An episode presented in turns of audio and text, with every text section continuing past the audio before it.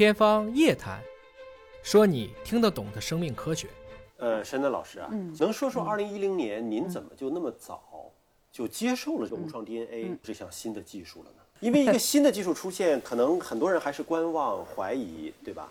因为呃，我来妇产医院以后，就是我博士后出站就来妇产医院工作了，呃，做的最多的工作就是产前诊断，啊、就是筛查与诊断。换句话说，就是针对这个疾病的。那么那时候我们就是要做这个羊水穿刺嘛，啊，我每周都有穿刺手术，呃，病人特别特别多，然后特别特别的累。然后呢，我又是一个不太甘于老做一个特别熟练的一个工作的这么一个人，就很熟练，但是它是重复的。对，但是呢，又必须得做，对，这个做了很久嘛，然后。另外，我老我老觉得我是一个不太甘于寂寞的人，我老觉得老做这么重复的工作，到底做出来什么了？我呢就有心的回顾的分析了一下所有做出来的结果，最后我发现特别可悲，可能我做的一百个人、一千个人，真正抓住异常的没几个，就是都是正常的，都回家了。但是来做穿刺的应该是做都是高危的普通唐筛高危高危的，对对对对，或者是高龄的，岁数大的啊。但是正常的是百分之九十几，就那么几个儿，我觉得这太不值当了，这个工作啊。也就是说，大部分的嗯孕妇挺着大肚子白扎了一针。当时是这样的，所以我就是特别不愿意做这工作，但是这工作就是分配给我做，不得不做我不做也不行。所以说我就特别渴望着这么一个技术啊，可能所有的大夫都觉得这可行吗？可能吗？我觉得可能，为什么？因为我做博士和博士后期间呢，做的课题是跟基因相关的。哦，哎，那段时间呢，我以前做妇科肿瘤的什么相关基因的研究什么的，就读相关的文献读的比较多。换句话说，从这个理论上对这个技术是比较了解的，所以我觉得这一点可能还是一个基础，还给了我一个信心嘛。所以我相信它非常准确，而且能够做到，就是用你们的话来讲，靠谱。它这个理论上是绝对可行的。嗯所以说我当时就跳出来，我们做吧。嗯从二零一零年，我记得特清楚，是个二零一零年的十二月六号是做的第一例，嗯一下子就缩小了这个羊水穿刺的这个比例嘛，就很多人就不做穿刺了嘛。等于就是这个啊评价是低风险，对那他可能就不做穿刺。，对，但是如果这个评价是高风险的，必须做还是要做，因为它的准确率非常高啊。对就是说它如果是高风险的话，几乎就是了。嗯啊，但是我们需要诊断一下。对，所以说，如果是高风险是不能躲的，嗯但是低风险确实就会好很多很多。嗯那这样的话，不就是不会有那种尴尬了吗？说穿了半天都是正常的，那是不是意味着做了无创就可以不做羊水穿刺呢？呃，可可不能，那可不行。不能，为什么呢？这个还是要讲一讲，就是说你还要了解这个检测手段。它虽然是基因测序的手段非常准，但是它测序的测的是什么东西？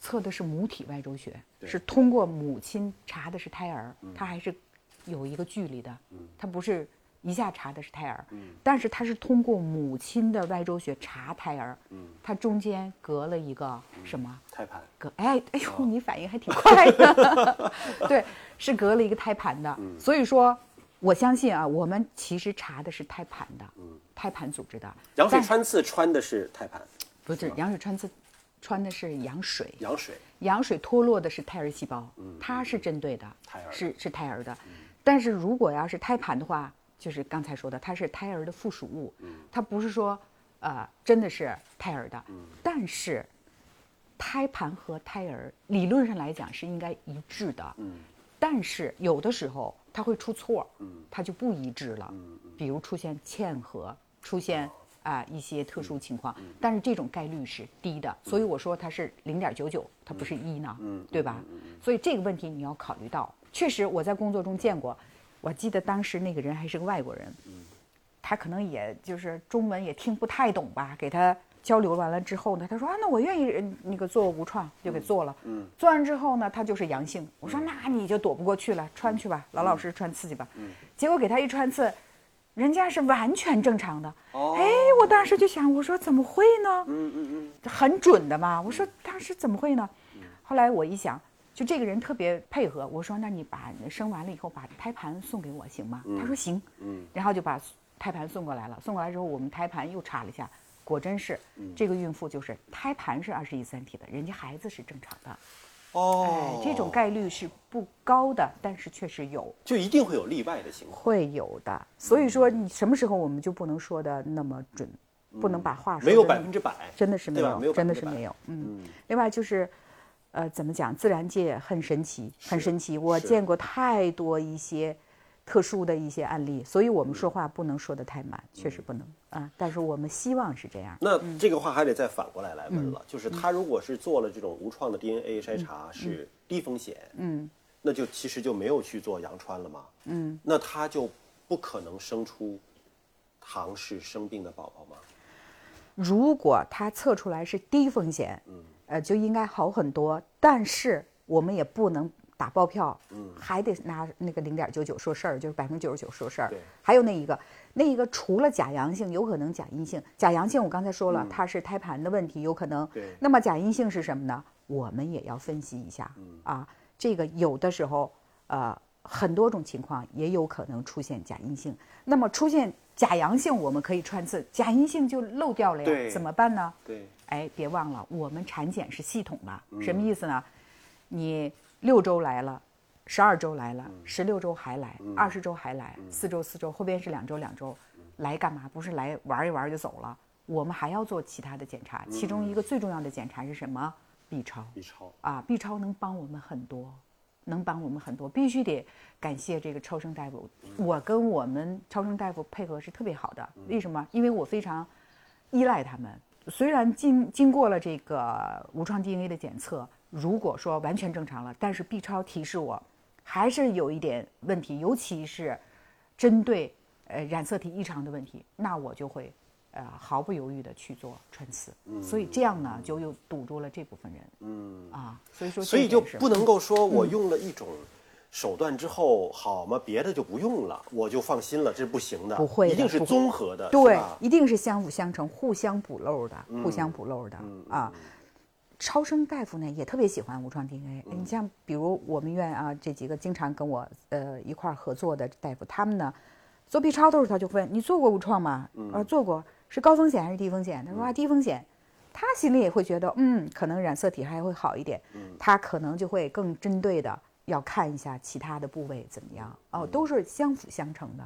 有的时候我看这个病人的时候，我看了 B 超单子以后，我就要去跟超声大夫去商量。我说，这个人是什么什么情况啊？他那个股骨怎么这么短呢？特别短。但是他做过无创了，无创是低风险的，但是这个股骨越来越短。我说还是有点考虑，它有可能有基因问题啊。那该穿刺还得穿刺。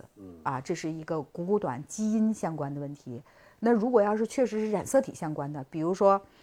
嗯，虽然做了这个无创是低风险，但是有特别明显的心脏的问题，有的心脏问题是跟染色体相关的，或者是比如说呃鼻骨的问题，它都跟染色体相关，那我还要要做穿刺的。